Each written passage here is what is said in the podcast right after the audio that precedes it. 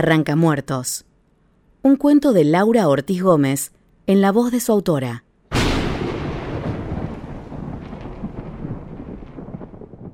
A Byron Andrés la noche se le vino encima el último año de bachillerato. Los días se densificaron, se hicieron opacos, casi se podían tocar con los dedos pegachentos. Después de la muerte de su abuela Alba, lo extraño se derramó por toda la casa. Salió de la muerte un líquido viscoso que lo impregnó todo, una pátina de miedo que hacía que todo movimiento fuese pesado y detenido, como si a la abuela Alba le hubiera salido de su cuerpo muerto un viento caliente, desértico. Por algo decían que nació en Villa Vieja, Huila, donde solo había polvo y calor. Byron se sintió esquinado por el miedo y la furia. Luego se vio golpeado por un coletazo de culpa. Siempre pensó que cuando Alba muriera, vendría la tristeza y las lágrimas y esas cosas bonitas, esa niebla que ponen en las películas cuando la gente recuerda el amor. Una bomba de nostalgia que hiciera el duelo tolerable, dulce y a su manera bello. Pero no podía llorar. De sus huesos brotaba miedo, miedo duro y puro. Los músculos se le tensaban, los tendones se temblaban y desarrolló un bruxismo permanente.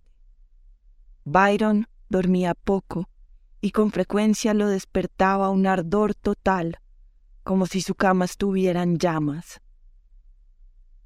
Doña Alba murió a la medianoche de un domingo por lo que no se dieron cuenta hasta la mañana del lunes. Afuera llovía con furia, con granizo. El repiqueteo sobre el techo a Hover ensordecía a Byron más que los gritos de su madre y el run run de los vecinos metiches. Byron supo que estaba muerta con solo mirarla en su camita, hecha un bollo asimétrico con las cobijas. Afuera, su pierna de pollo, llena de lunarcitos, los brazos enredados en las sábanas y la mueca, esa mueca. Byron supo que doña Alba luchó contra la cama y se le escapó decir, Ay, Albita, no tuvo paz ni muriéndose. Su madre se volteó como un gato y le zampó un cachetadón. Los vecinos corrieron a neutralizarla o abrazarla. No estaba claro. Byron no lloró. El llanto histérico de su madre, lleno de hipos, cubría la cuota de ambos.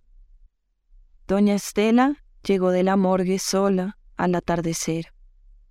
Byron le trajo un café con leche y unas galletas festival. Ella se quedó muda mucho rato mirando el agua leche y los pedazos de crema rosada flotando. A Byron lo impresionó su joroba tan triste de niña grande y sin querer, por unos minutos, le perdonó todo. Ahí de la nada le soltó. Lo del funeral son dos millones, papito. Y se soltó a llorar de una manera brutalmente honesta, no como el llanto telenovelero de la mañana, no, Ahora lloraba de verdad, como una niñita huérfana. Byron se quedó sin aire. El llanto proveniente del centro de la infancia de su propia madre se sentía como un gancho izquierdo en el estómago. Sintió que se le descolgaban el corazón y el hígado y el páncreas. Igual se paró, se fue a esculcar el ropero de su abuela y trajo la caja metálica de galletas de Navidad. Sin mirarla a los ojos, le entregó a su madre todo lo que venía ahorrando Albita para pagar su libreta militar. La madre de Byron dejó de hablar del fotoestudio vestido de bachiller que encargaría, de alquilar la toga y el birrete, del arroz con pollo para los invitados, de invitar a toda la parentela y de pedirle prestado a Sandra para comprar tres petacos de cerveza. Doña Estela se cobijó bajo la luz del televisor. Con su cara pegajosa, resplandeciente, lloraba a intervalos. Byron no sabía si lloraba por la abuela o por la trama. Daba lo mismo. Tampoco sabía qué decirle. Se sentaba ahí junto a ella a mirar novelas, una tras otra, sin verlas. A mirar un vacío luminoso, a oler el zancocho de los vecinos, a escuchar los carros bajar frenando por las calles inclinadas. Byron estaba seguro de que su madre también sentía la privación, la vacuidad, la irrealidad avanzando sobre la casa, pero nunca hablaron de ello. Hablaron solo lo justo en los meses que siguieron a la muerte de su abuela, como si tuvieran miedo de despertar a la masa que los espiaba. Por esos días vinieron unos gomelos al colegio parecían salidos de otro planeta o sacados directamente de una de las telenovelas de su mamá. Tenían los poros cerrados, la piel lisa, las camisas polo impecables y olían a champú. Parecían hechos en la misma fábrica pero con pequeñas variaciones. Todos en el salón hicieron silencio, un silencio que estaba cargado de burla, de sorna, de miedo. Los gomelos no solían aparecer así en la mitad de la jornada, con sus ojitos de venado frente al tablero, frente a una turba de jóvenes llenos de ganas de reír o de herir. Eran una aparición. La profesora Juliana dijo que los jóvenes universitarios venían a darles una charla vocacional. Byron se sintió espiado, miró al suelo y se vio el zapato. Uno de los gomelos dijo con voz de animador de juego de concursos. Y entonces, muchachos, ¿qué quieren hacer cuando se gradúen del colegio? Andar en carro, tener novias tetonas y tomar trago caro como usted, dijo González, que nunca desaprovechaba una oportunidad para demostrarle a los demás que los veía claritos como el agua, y que nunca, nunca tenía miedo, o que solo tenía miedo. El curso soltó la carcajada. El gomelo miró a la profe Juliana con carita suplicante y ella, entre resignada y ofuscada, salió a defenderlo. Algunos siguieron con la risita hasta que Soraya, con sus cuatro meses de embarazo, gritó ¡Ay, ya maduren! ¿O es que no van a hacer nada con sus tristes vidas? Byron sintió un puño en la garganta se le cerró la tráquea y se le vinieron ganas de llorar. Vio a Soraya en dos años con otro tipo de mierda y otro chino y otro y así. La vio temblando en la cama con un niño a cada lado, rezando para que el tipo no llegue. Byron Andrés sintió rabia, se deshizo de la visión, pensaba desde hace rato que el futuro era un invento de las películas o de tipos con camisa tipo polo, el futuro era una trampa, una tramoya, una fantasía de los profesores. Los compañeros comenzaron a alzar la mano y a responder. Uno a uno iban diciendo lo mismo, pero también iban subiendo la apuesta. Yo quiero ser parte de la Policía Nacional. Yo quiero ser soldado profesional. Yo quiero ser sargento mayor del ejército. Yo quiero ser policía forense. Yo quiero ser detective del CTI. Yo quiero ser brigadier de la Fuerza Aérea. Yo quiero ser gaula.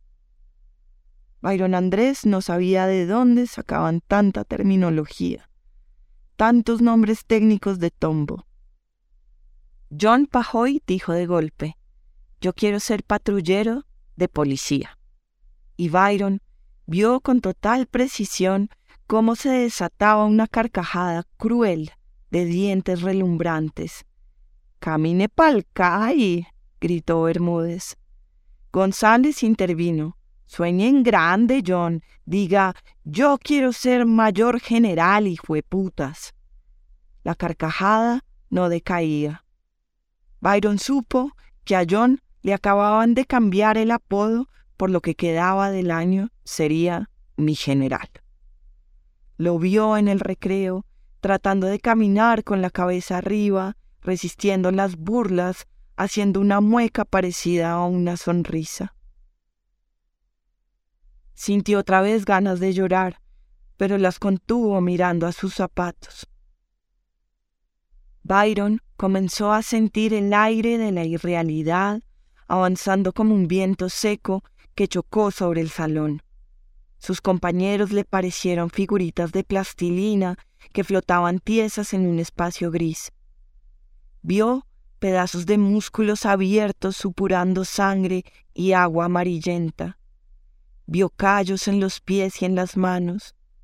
Vio a un niño de siete años que se arqueaba bajo el peso de un fusil calibre 5,56 milímetros que parecía acariciarle la mejilla. Una vieja desdentada llorando con hipo sobre un cajón mientras las rancheras sonaban muy débiles y atravesaban un racimo de flores de tela. Vio caras sucias y polvos de afán. Vio anos fisurados y un cajero electrónico que anunciaba un saldo en rojo, titilando sin parar. Un zumbido avanzó por el colegio y sacudió todo el barrio. Byron pensó que se desmayaba y alcanzó a ver a su abuelita bailando un sanjuanero entre los pupitres y acariciando la panza de Soraya. Se sostuvo fuerte de la mesa, cerró los ojos y respiró desde la profundidad de sus pulmones. Les pasaron unas hojas para rellenar que tenían una sarta de preguntas ridículas. Yo sueño con, para mi vida deseo, lo que más quiero es. Byron solo escribió, no quiero sentirme tan raro.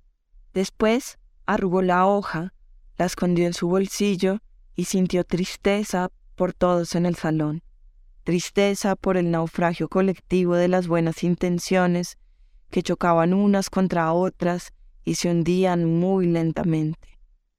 Se dejó arrastrar hasta el fondo, por las corrientes más calientes del silencio. Dejó que el cuerpo fuera tomado por un dolor muy antiguo, más viejo que su abuela, un dolor fermentado que hacía que los brazos pesaran y tocaran con sus yemas el fondo gris y arenoso de nada. Con la boca muy cerrada, Byron sintió que no tomó aire hasta llegar a su casa. Encontró a su mamá viendo una novela sobre la guerra. Su mirada estaba fija y lánguida. Un mayor del ejército con cara rectangular besaba a una mujer de pelo largo y ropita apretada. Celebraban con restregadera el éxito de una operación contraguerrillera. Byron sintió un latigazo de rabia y la nariz se le llenó del olor dulzón de su abuela muerta. Se fue rápido para la cocina y mientras contemplaba un plato de arroz con tajadas grasientas, lo asaltó un pensamiento rabioso que le mordió una pierna. Pensó que hubiese sido más fácil enterrarla en el patio, junto con Motas, Canela y Zeus. Imaginó la mano huesuda de su abuela acariciando pelos fantasmas por entre los cascotes negros. Byron cerró los ojos y estuvo varios minutos rodeado por el silencio rugiente de la tierra. Se supo malo, el peor. Tal vez merecía toda esa oscuridad que lo rodeaba. El día del reclutamiento del ejército, la mamá de Byron se pegó al rosario de la abuela y apagó el televisor. Le dijo que mostrara su dentadura débil y que mostrara los pies torcidos hacia adentro. Los militares lo desnudaron, lo ascultaron, lo pesaron, lo midieron, le sopesaron los testículos y le revisaron la boca. Como no traía papeles que demostraran sus mínimas desviaciones físicas, no hubo caso, salió apto. Byron Andrés sería un soldado raso como la mayoría de sus compañeros. Nada de gaula, ni sargentos, ni forenses, ni detectives. Una mano de adolescentes rasos, desperdigados por los montes del país, como tirar diminutas pepitas de oro al cielo para que caigan en la espesura de un pozo. A Byron lo asignaron a Mitú, al batallón de selva número 30. Apenas bajó de la avioneta, sintió el golpe de humedad del río Baupés, que le abrazó los pulmones y le hizo desviar la cara. Bajo sus botas podía sentir un calor espesado por muchos días de sol sobre el pavimento. La tierra, abajo, latía como el corazón de un perro viejo. Byron sintió que todo el peso del uniforme caía sobre sus rodillas, que sudaban muchísimo en la comisura. Un olor podrido, ligeramente dulzón, entraba al cuerpo a ráfagas. Un olor muy parecido al que había dejado la muerte de la abuela en la casa, pero más intenso, más reposado, más penetrante. Ahí comenzó la gritadera del sargento. Órdenes y más órdenes, como si las palabras se hicieran más cortas y afiladas. Hablar perdía su zigzagueo. El lenguaje militar parecía un idioma trunco, corto, poco paciente. Un idioma sólido, o esto o lo otro. Fin. El sargento tenía que gritar para competir con el sonido de los pájaros, agudos, que pitaban como advirtiendo un horror invisible y atemporal, y las chicharras que se enloquecían, el aire caliente, y sonaba parecido al crepitar de un fuego enorme que se tragaba la selva. Los primeros días no fueron tan terribles, o fueron menos terribles de lo que Byron pensaba. Con todo y el sopor encima, los muchachos se comportaban como si estuvieran de paseo. La novedad de dormir todos juntos, la noviecita de este, los juegos de celular del otro, los intercambios de gustos musicales, la recocha, los jueguitos, el chiste, la competencia. Todo hacía un colchón para la angustia. A Byron le gustaba escuchar los acentos de sus compañeros, que formaban una música muy diversa. Pensaba en la mano de pájaros del monte, con sus colorcitos y sus plumajes, todos orgullosos en sus dos patas, armando bulla entre las ramas.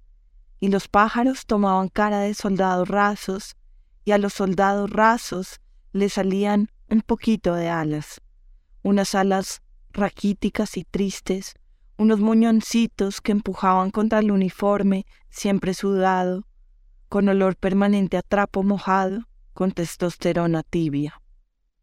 Pero la cosa se enrareció rápido. Los pichones de soldados se irritaron pronto. Comprendieron en cuestión de semanas que la cosa iba de pisar para no ser pisado. La vida dependía de congraciarse con la crueldad de los superiores y a su vez ejercer presión sobre los pollos más chicos, más frágiles, más propensos al llanto. Y también estaba el aburrimiento que se mezclaba con los aullidos furtivos de mono con el motor omnipresente de las motos, con el vaho soporífero del río, con la humedad mohosa en los sobacos. Unas ganas tremendas de quitarse las botas hirviendo y lanzarlas al agua y huir. Los apodos fueron subiendo de calibre, disparando en los lugares más dolorosos. Los muchachos se ensañaron con García, porque el miedo se le veía en la cara todo el tiempo y también porque no tenía celular y se pasaba las tardes mendigando una llamada. Byron no quería mirarlo. Lo impresionaba su tristeza transparente. Una noche, atontados por el calor, se hizo silencio en el cuartel. García había conseguido que alguien le regalara una llamada. Los que estaban despiertos oyeron clarito cómo García intentaba acariciar con la voz a su bebé recién nacido. Trataba de consolar su cuerpito tomado por la fiebre con frases apuradas, ahogadas. Los camarotes se calentaron y el tiempo se ralentizó. Cuando García colgó la llamada, en la total oscuridad, pasó de mano en mano una chocolatina derretida y manoseada hasta llegar a él, una ofrenda de paz anónima, una solidaridad impune. Byron se quedó muy tieso para no llorar. Se dio vuelta en las sábanas sudorosas y pudo sentir un cuerpo sentándose en su cama. Abrió los ojos para ver a su abuela Alba, que cosía una muñeca de trapo y le bordaba unos ojitos negros. Las chicharras hicieron un silencio grande como un hoyo y los camarotes se hundieron unos pocos milímetros en la baldosa. Ninguno pudo dormir del todo. Una vigilia ardorosa se mezclaba con el olor a meo que reptaba desde las letrinas. A Byron lo asignaron a ser guardia en el pueblo, que era otra forma de sudar y aburrirse y sudar y ponerse triste, viendo a los muchachos esperando como carroñeros la salida de las niñas de la escuela. Para distraerse, se salía a veces de su puesto y caminaba mirando caras, jardines, veraneras, tiendas, viejitas en mecedora y niños en chanclas. También le gustaba escaparse para comprar cigarrillos. En una de esas huidas se topó de frente con una señora muy vieja, con el pelo largo y muy negro, retinto, sin una sola cana, pero con millones de arrugas, la piel tan rugosa como un pedazo de cordillera. La señora lo miró muy fijo y de la nada le dijo, Hace años la vida se hizo insoportable. Sin esperar respuesta, sacudió las manos como quien se quiere sacar arena y siguió su camino con la cara como un palo. Byron temía cerrar los ojos, cada vez que parpadeaba se le aparecía la cara tremenda de la vieja del pelo negro. Lo realmente insoportable era tener su extraña presencia pegada en la retina. Ahí, en la molestia y el miedo, Byron se dio cuenta de que le dolía la muela. Al comienzo el dolor era como un manto presente en toda la boca, pero aún manso, soportable pero a medida que avanzaba la noche y los sonidos de la selva se hacían más filosos, el dolor se hizo cada vez más agudo, más persistente. Pasada la medianoche, el dolor se había encarnizado y le tomaba con fuego todo el nervio de la mandíbula derecha. Byron, que había hecho mucho esfuerzo por aguantar en silencio, comenzó a mugir. En ese punto sin siquiera cerrar los ojos, ya veía la cara de la vieja sin canas. Estaba ahí mirándolo sin parar desde las tablas del camarote de arriba. Cuando los gallos comenzaron a cantar y se alborotó el pajarerío en el monte, comenzaron los escalofríos violentos que le sacudían las piernas y en espasmos de pescado. Y por dentro lo recorría algo tan caliente que en un punto anestesiaba alcanzó a sorprenderse del avance de la caries que en cuestión de horas parecía estar carcomiéndole el hueso e internándose en el cráneo. Después se desmayó. Tardaron un par de horas en darse cuenta de su ausencia. Nadie lo extrañó en la bañada, ni en la limpieza, ni en el desayuno. Recién en la formación notaron que no estaba. Lo encontraron boca abajo, inconsciente, volando de fiebre. Lo tiraron en una camilla coja que reconcentraba décadas de sudor de soldado en la enfermería del batallón. Ahí estuvo todo el día sin que nadie lo revisara, entrando y saliendo de pesadillas espesas. Por momentos, Byron cedía y dejaba que la mente le flotara en una sopa hirviendo. Alcanzaba a decirse, bueno, así es como me muero pero casi inmediatamente lo agarraba un pánico que le cerraba la tráquea y pujaba como agarrándose de su propio cuerpo. Ni por el putas así, no en este batallón de mierda, así no. A la tarde, cuando el delirio se le sumó el jejen, apareció una enfermera que le dio ibuprofeno y agua de agotitas. Le sobó la cabeza un ratito y desapareció. Cuando bajó un poco la fiebre, a la media mañana del siguiente día, Byron se bajó como pudo de la camilla y caminó agarrándose de la pared. Afuera del consultorio encontró a un dragoneante sacándose pedazos de carne con un palillo y escuchando la radio. Cuando vio a Byron, no se sobresaltó. Le dijo que se acostara, que la cosa iba para largo, porque en el pueblo se había muerto el último dentista. Le pasó otra caja de ibuprofeno y un caldo turbio con galletas de soda. Byron no replicó. El dolor, que ya era un ente en sí mismo, se había sentado en el centro de su cuerpo y lo sometía todo. El tiempo se convirtió en un dolor sólido que avanzaba recto como una topadora de carne. Byron durmió. Un pico de sufrimiento lo despertó en la noche cerrada. Temblando, se tiró de la camilla al suelo frío y reptó por el cuarto hasta alcanzar un balde. Vomitó sin parar hasta que vio caer su propia muela en el fondo de la bilis. La muela como una perla gris, carcomida, toda iluminando la noche. En una duermevela sintió un tacto idéntico a la mano manchada de alba en su frente. Lo sintió ahí cuidándole la fiebre, como solía ser cuando era niño y tenía ataques frecuentes de amigdalitis. Recordó esas tardes larguísimas en las que le enseñaba a bordar punto de cruz y a coser a mano y a máquina. El cuchicheo de la radio siempre prendida, sus historias interminables de parientes en el Huila, que iban tejiendo un interminable y enroscado árbol genealógico, y sobre todo recordó esa frase que siempre le repetía.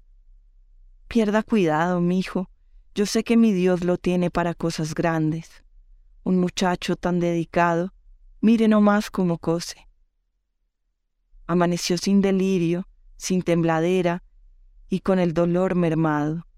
La enfermera lo ayudó a cambiarse de uniforme, pero le dejó los calzoncillos hediondos a miedo. La fiebre no bajaba. Ahí ya comenzaron a preocuparse y vinieron algunos cabos y un par de sargentos a verlo. Lo hacían abrir la boca, lo ascultaban, le metían un termómetro por el recto, mientras Byron escuchaba los cánticos y el trote violento de los soldados en las canchas.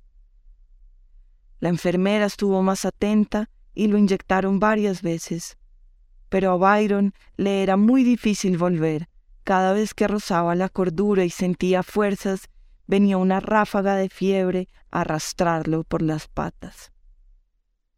No está bien, pero tampoco está grave, decía la enfermera. Así, no hacían mucho más que mirarlo de vez en cuando y la mayoría del tiempo olvidarlo, como a un chéchere de rincón, como a una silla mueca. Mientras duró su tiempo en la enfermería, le traían cada tanto una bandeja con comida y le seguían poniendo algunas inyecciones. De a poco, Byron se acostumbraba a la fiebre permanente, aunque se sentía que su cerebro ya no era del todo sólido. Podía sentirlo haciendo oleajes dentro de su cabeza. Miraba mucho la puerta. Esperar se había vuelto el tiempo. Entró una sombra de sargento se acercó muy rápidamente y pegó su cara a la de Byron. Abrió la boca y sin más dijo, Hola niño, soy el soldado Cepeda y quiero que me escuche. Fui herido, me morí por una mina y una granada y desde eso casi no puedo dormir. Byron se asustó más de lo que se había asustado en los últimos días de pesadilla. Pegó un grito bien agudo pero nadie vino a salvarlo, como ya era costumbre. Volteó la cara y apretó las muelas y los ojos. No podía ser que hubiera otros. La enfermería apenas tenía una cama. Al abrir los ojos el hombre seguía ahí, con la boca muy abierta. Byron quiso decirle algo, pero le salió una voz ronca que decía palabras sin significado. Al hombre le sucedió lo mismo. Estuvieron así un rato, gritándose cosas incomprensibles a la cara, hasta que el soldado Cepeda cerró la boca haciendo un ruido como de aplauso seco. Dio media vuelta y se fue. Las horas pasaron líquidas y Byron no pudo retener ninguna noción del tiempo. Presintió a otro hombre, pero esta vez la sombra no cobraba nitidez, era más grande y parecía vigilarlo desde su cara sin ojos. Cada vez que Byron hacía un movimiento mínimo con su cuerpo, la sombra también se movía, acechándolo. Se lo contó a la enfermera cuando vino a inyectarlo. Ella habló como si Byron no estuviera ahí. a este ya se le está corriendo el champú. Tiró la jeringa usada a la basura y se fue, sin más. Byron intentaba no moverse para no turbar al tipo sombra. Controlaba la respiración apretando el abdomen. Luchó con el cansancio. Bajo ningún término quería cerrar los ojos frente a ese tipo. Estuvo así, clavándole la mirada por mucho tiempo. Su silueta ganaba espesor y oscuridad. Byron descubrió que el color negro podía ganar en negro, tanto que el cuerpo era una especie de abismo. Afuera relinchó un caballo asustado y el cuerpo sombra del hombre se partió en cuatro pedazos. Cuatro pedazos de hombre gordo y cuatro personas separadas a la vez. Los cuatro se abalanzaron sobre Byron y al tiempo comenzaron a gritarle cosas, componiendo un coro de pánico. Yo tenía un hijo ¿Usted no lo ha visto? Esos puta siempre me quisieron robar la casa. No sé por qué me metí los dedos en la herida.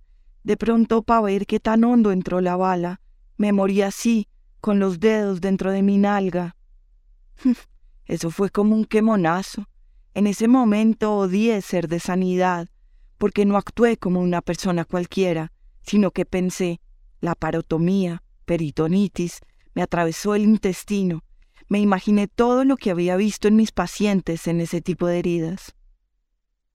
A mí me dijeron que de pronto en el bienestar o en los hospitales, pero yo no sé si yo me le perdí a él o él a mí, porque pan y mierda servían. Tenían treinta hectáreas, todas abonadas y puro yuyo. Esos eran mal paridos, pero peores los otros que entraron a la noche y con lista en mano al personero lo mataron ahí, justo ahí. Es muy incómodo eso, porque si quiero defecar, como dicen, se me unta toda la mano de caca. Traté de contener la hemorragia con mis manos y le dije al soldado, me dieron, me dieron, me dieron.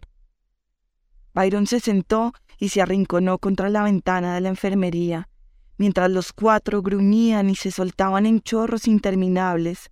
El viejo gordo de la sombra reía descontrolado. Se hizo un ruido indivisible entre los que no se callaban y la sombra que se carcajeaba, insulto y risa y miedo. Byron se cubrió la cabeza y enterró las orejas en los hombros. Volteó la cara y vio a su abuela Alba con medio cuerpo salido de un hueco en la tierra. Llovía a cántaros. Salió a correr, en parte para alejarse de los espíritus verborrágicos y en parte para agarrarse de su abuela. Cuando logró salir del edificio, se encontró con un hueco en la tierra que se iba llenando de agua lluvia. No había abuela Alba, solo había un puto charco café. Sintió náuseas, se arrodilló en la tierra mojada y vomitó todo lo que tenía en el estómago mientras la lluvia lo mojaba. Sintió voces a su espalda. Ahí venían a la carga esos cuatro que lo abordaron pronto y siguieron con su lamento infinito y simultáneo. Yo les dije que esos no eran de fiar, pero ni chistaron. Y vea usted, yo tenía razón. Terminaron sacando a la mitad de la gente y la otra para la fosa, para quedarse con el rejunte de parcelas, porque es que ahí pelechaba muy bien la palma a esa africana. ¿Usted sabe si era niña o niño? A mí me dijeron que tenía una marca de nacimiento en los genitales. Pero ¿quién le mira ahí a una criatura? Yo no, yo nunca le miré, créame cuando le digo. Y cuando quiero comer también es un problema porque me toca con una sola mano y eso es muy antihigiénico y trabajoso, porque la que me quedó libre fue la derecha y yo soy zurdo para todo menos para disparar. La cirugía tocó a palo seco, porque en esa salita no tenían anestesia. Me echaban un chorro de aguardiente en la herida y otro en la boca, y yo le iba diciendo a la enfermera cómo hacer. Muy mierda mi suerte, que me tocó hasta dirigir mi propia cirugía. A Byron le arremetió otro vómito violento, echaba bilis por la boca mientras resistía el acoso de las voces. Cuando no quedó más para vomitar, sintió el impulso de sacarse las voces de encima, repitiéndolas en la tierra. Se pegaba de un monólogo y lo iba repitiendo todito en el hueco de agua sucia. Los cuatro se fueron apaciguando y hasta se diría que esperaban su turno para que Byron soltara su retaíla en la tierra. Estaban en ese hablar delirante cuando llegaron corriendo cuatro cabos. Lo inmovilizaron, lo ataron con una cobija y lo tiraron en una celda.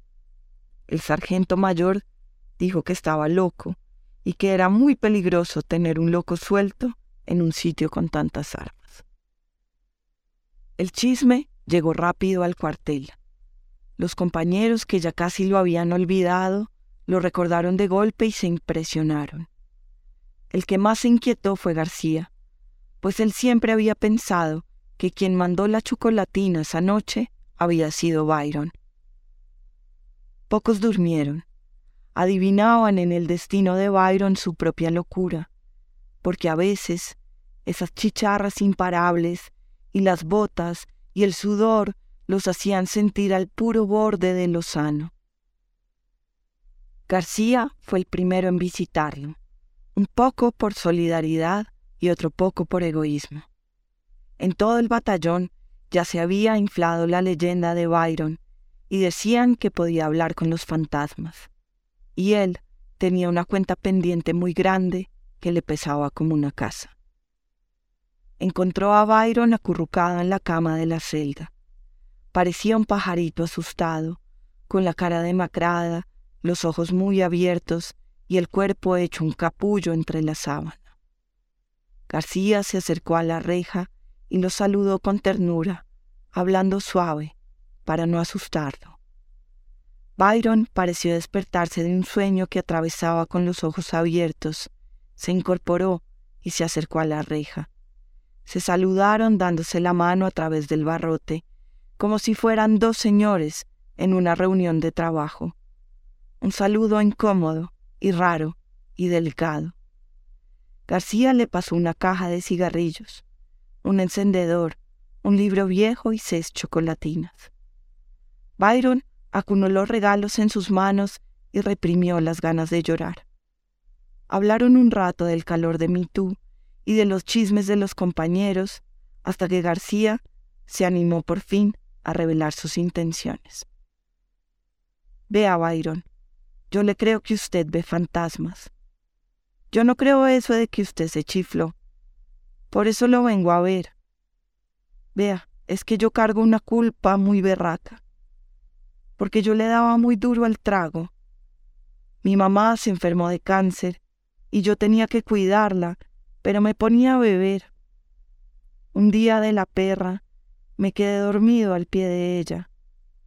Cuando me desperté, estaba tiesa y fría y morada Quién sabe cuántas horas estuvo la cucha ahí muerta y yo roncando al lado. Ahora la Jessica dice que el bebé está enfermo por mi culpa, que yo dejé morir la cucha y que ahora ella quiere que nuestro hijo se muera. Byron lo miró en silencio un largo rato. Le temblaba el labio inferior y tenía los ojos vidriosos, como si fuera a llorar o como si la fiebre no hubiera parado nunca.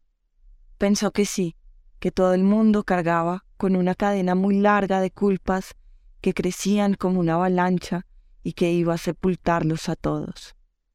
Sintió que por más que corrieran, la violencia, tan vieja en el mundo, tarde o temprano los alcanzaría.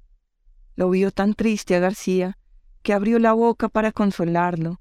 Le quería decir que no era su culpa, pero de su boca salió otra voz, una voz muy ronca que dijo, Lo que pasa es que su mamá se quedó pegada a la botella vacía de aguardiente.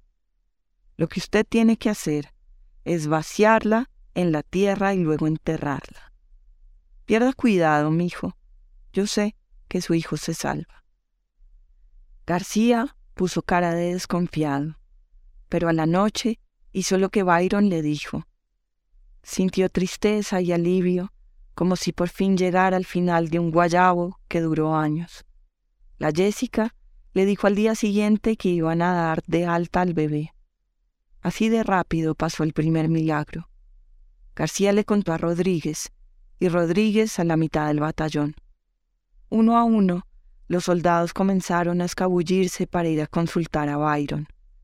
La dinámica se repetía. Los muchachos le contaban de algún pariente muerto, de alguna culpa muy tremenda, y él abría la boca y terminaba diciendo cosas que no quería decir. El batallón se llenó de entierros inusuales. Era común ver en los potreros a tres o cuatro soldados enterrando todo tipo de cosas. Calzoncillos, escapularios, cartas, cordones, platos y hasta una tarjeta débito. La celda de Byron se iba llenando de ofrendas, pelas de cebo, estampitas, flores y peluches de Mickey Mouse, Winnie Pooh y el hombre araña.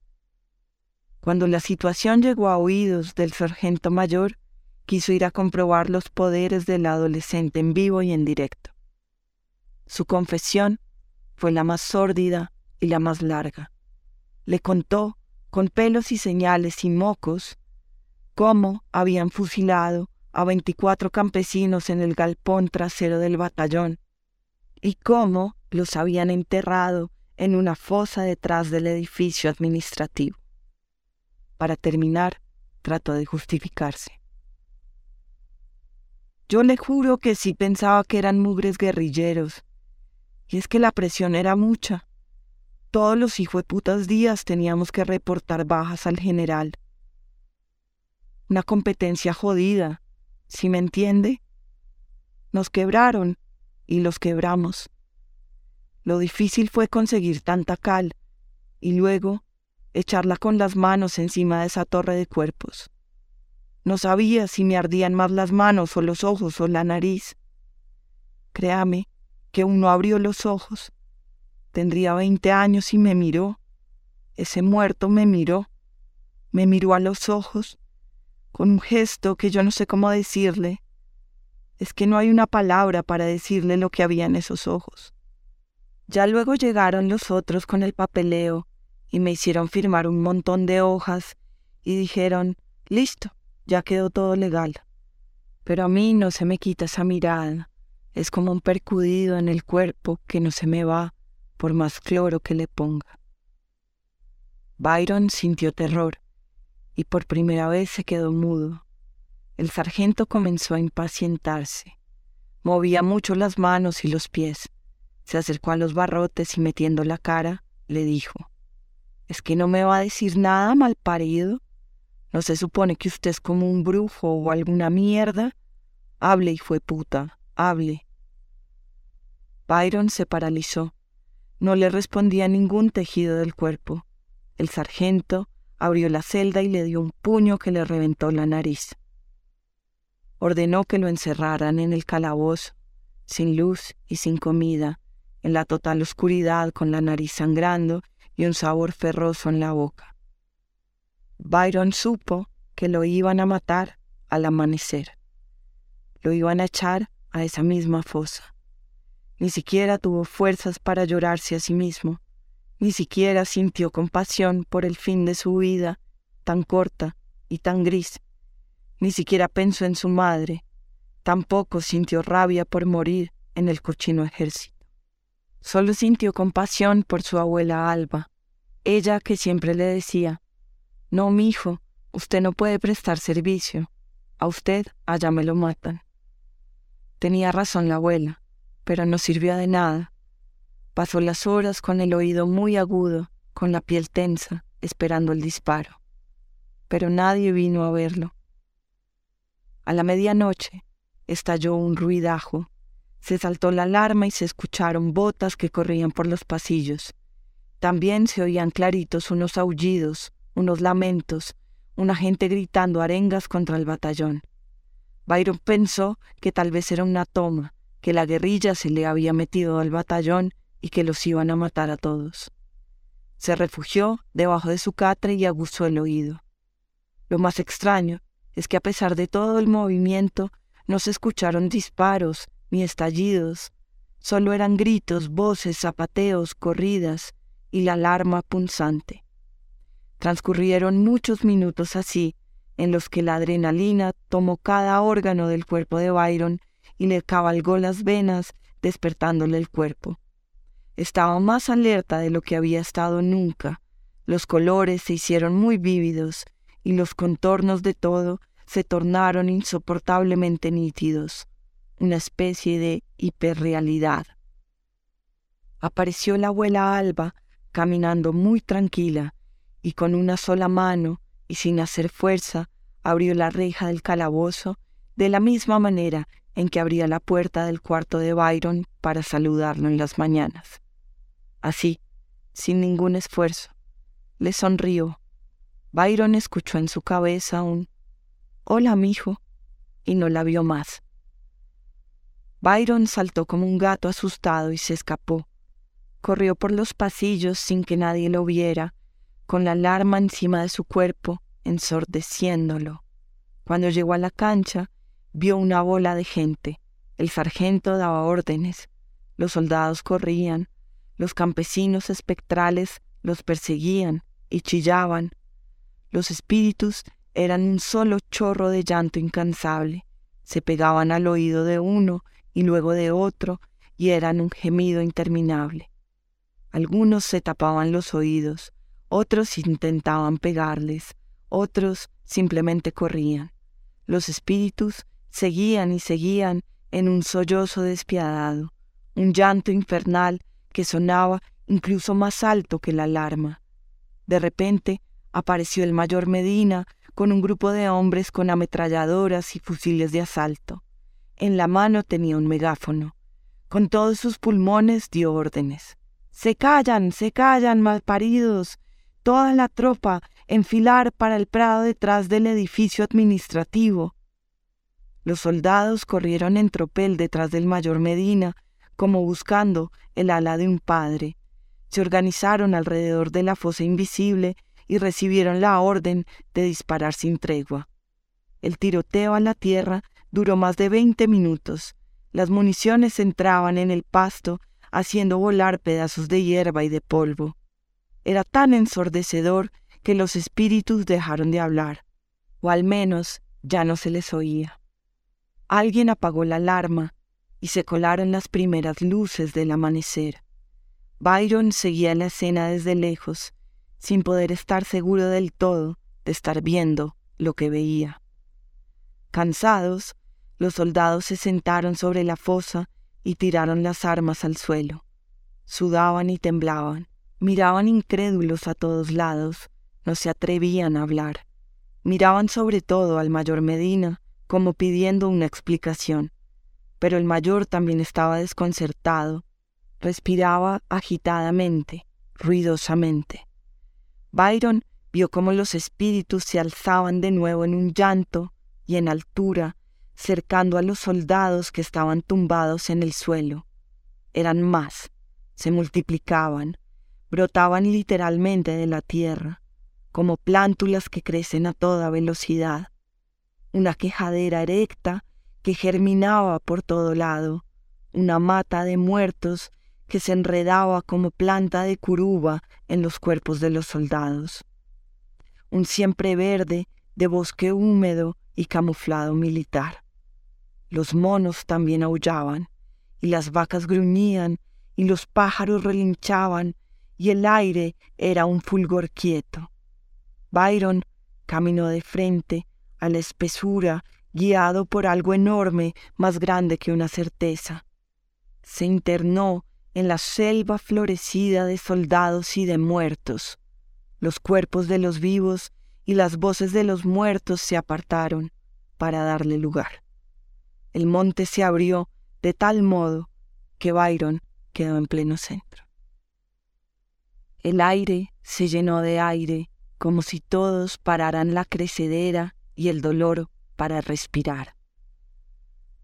Byron se sentó como los indios, miró para abajo y se puso a llorar, un berrido sin sonido con toda el agua, la fauna y la flora y los soldados y los muertos y las voces y los fulgores y la selva lo miraron. Los muertos se organizaron en una fila muy larga de metros y metros y metros detrás del cuerpo escuálido de Byron. Estaban como pidiendo un turno y se impacientaban. Cambiaban el peso de rodilla, tosían y zapateaban. Cada zapateo era peor porque hacía temblar la tierra y fantasmas más viejos se despertaban y se sumaban a la fila.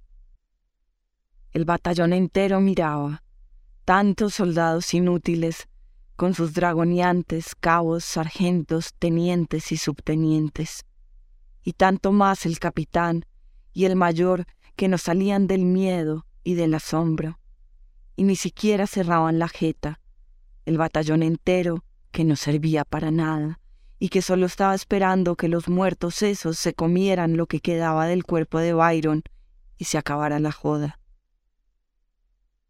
También se impacientaban los soldados porque estaba subiendo el calor y no habían dormido nada. Ya se habían dado cuenta de que lo de los muertos no se solucionaba con bala y sentían que cada minuto que pasaban frente al cuerpito de Byron, la realidad se fracturaba de manera más profunda y enferma. Ver eso que no podían dejar de ver era una angustia que les tomaba los cuerpos. Cada minuto del espectáculo los alejaba de la posibilidad de regresar a ellos mismos. Pero la vaina se prolongaba y el adolescente no se movía. Se empezó a colar gente del pueblo y nadie hizo nada. Los vivos se ponían a mirar a Byron y los muertos que venían tras ellos se formaban en la fila infinita. La vieja del pelo retinto y la cara muy arrugada fue la primera que se acercó a Byron. Dejó frente a él una totuma de chicha y le tocó con cariño la cabecita. Tras ella se sumaron más viejas, que le dejaron flores de nardo, carne deshidratada, estampitas, velas de cebo, frutas y recipientes con agua. La última vieja le colgó un collar de piezas talladas en bejuco de yaré. El sol ya estaba rayando las coronillas de todos los presentes y los soldados tenían miedo de que la lloradera recomenzara. Apareció el cura y colgó su estola morada en el cuello de Byron. Detrás del sacerdote, veinte monjas muertas corrieron a ponerse muy lejos, por allá, en el final de la fila. Una llevaba en brazos una bebé que se parecía al bebé de García. Byron parecía un muñeco de año viejo, o mejor, un escuálido sacerdote apocalíptico aguantando el sol y la presión, presión del calor, de los oídos, del propio corazón, presión del batallón, de las chicharras y las viejas. Parecía un chamán futurista, único sobreviviente de seis guerras.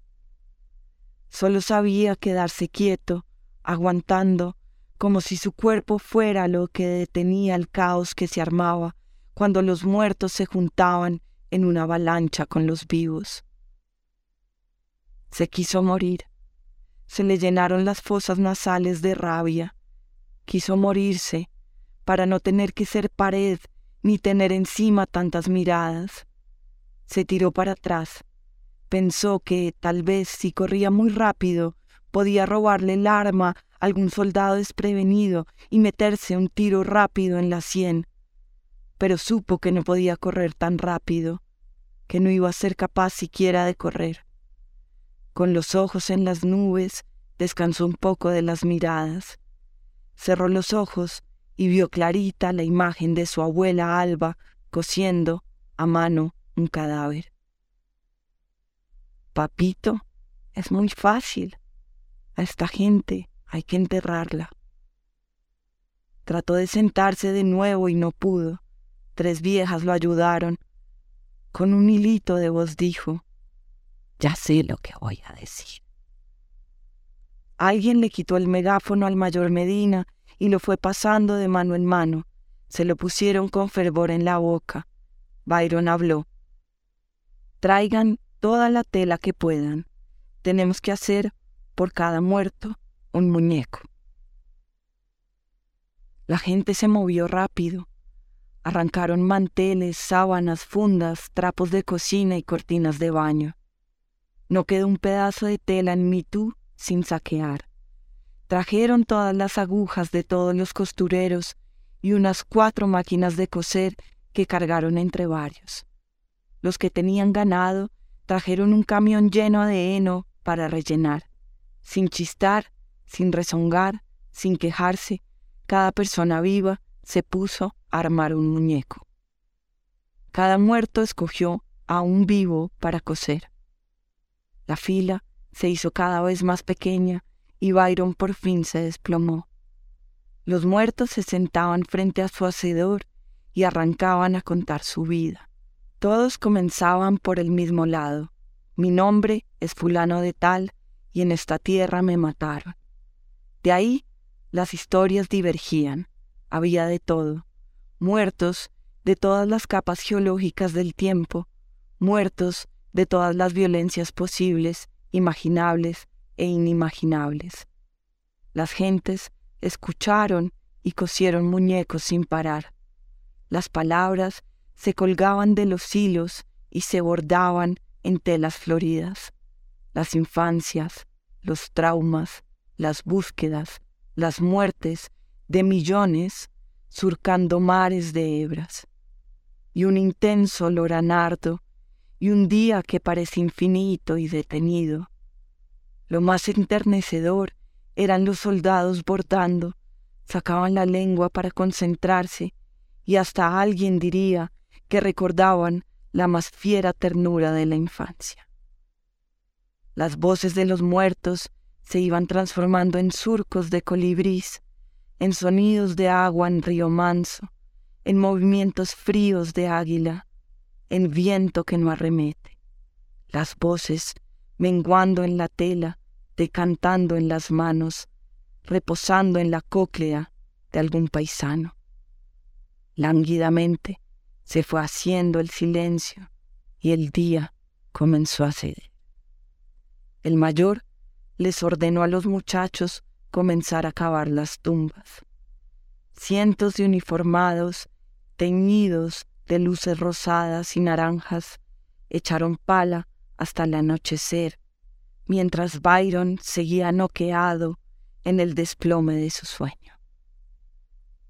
Cuando Byron despertó, reinaba el silencio, ese que por unos minutos se da en la selva cuando los animales diurnos se han callado y aún no suenan los de la noche.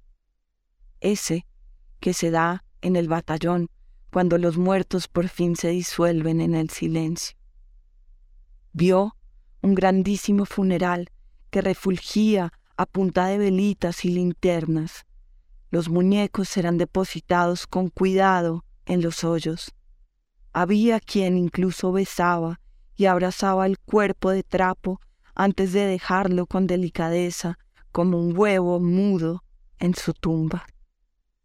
Se ayudaban para tapar con pala cada una de las tumbas y pasaban de mano en mano cantimploras y pañuelos y hasta unas yucas muy saladas. Byron comenzó a sentir que la belleza lo inundaba a raudales, como si todo estuviera perdonado de una vez y para siempre.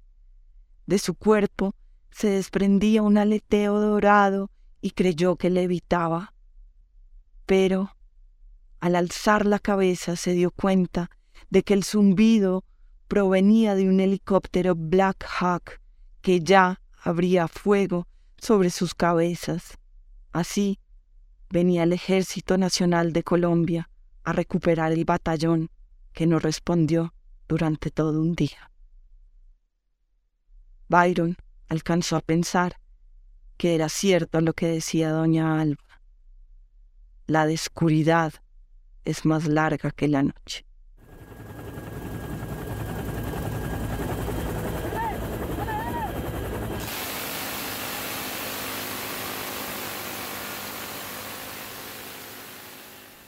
Un cuento de Laura Ortiz Gómez para la revista Orsay.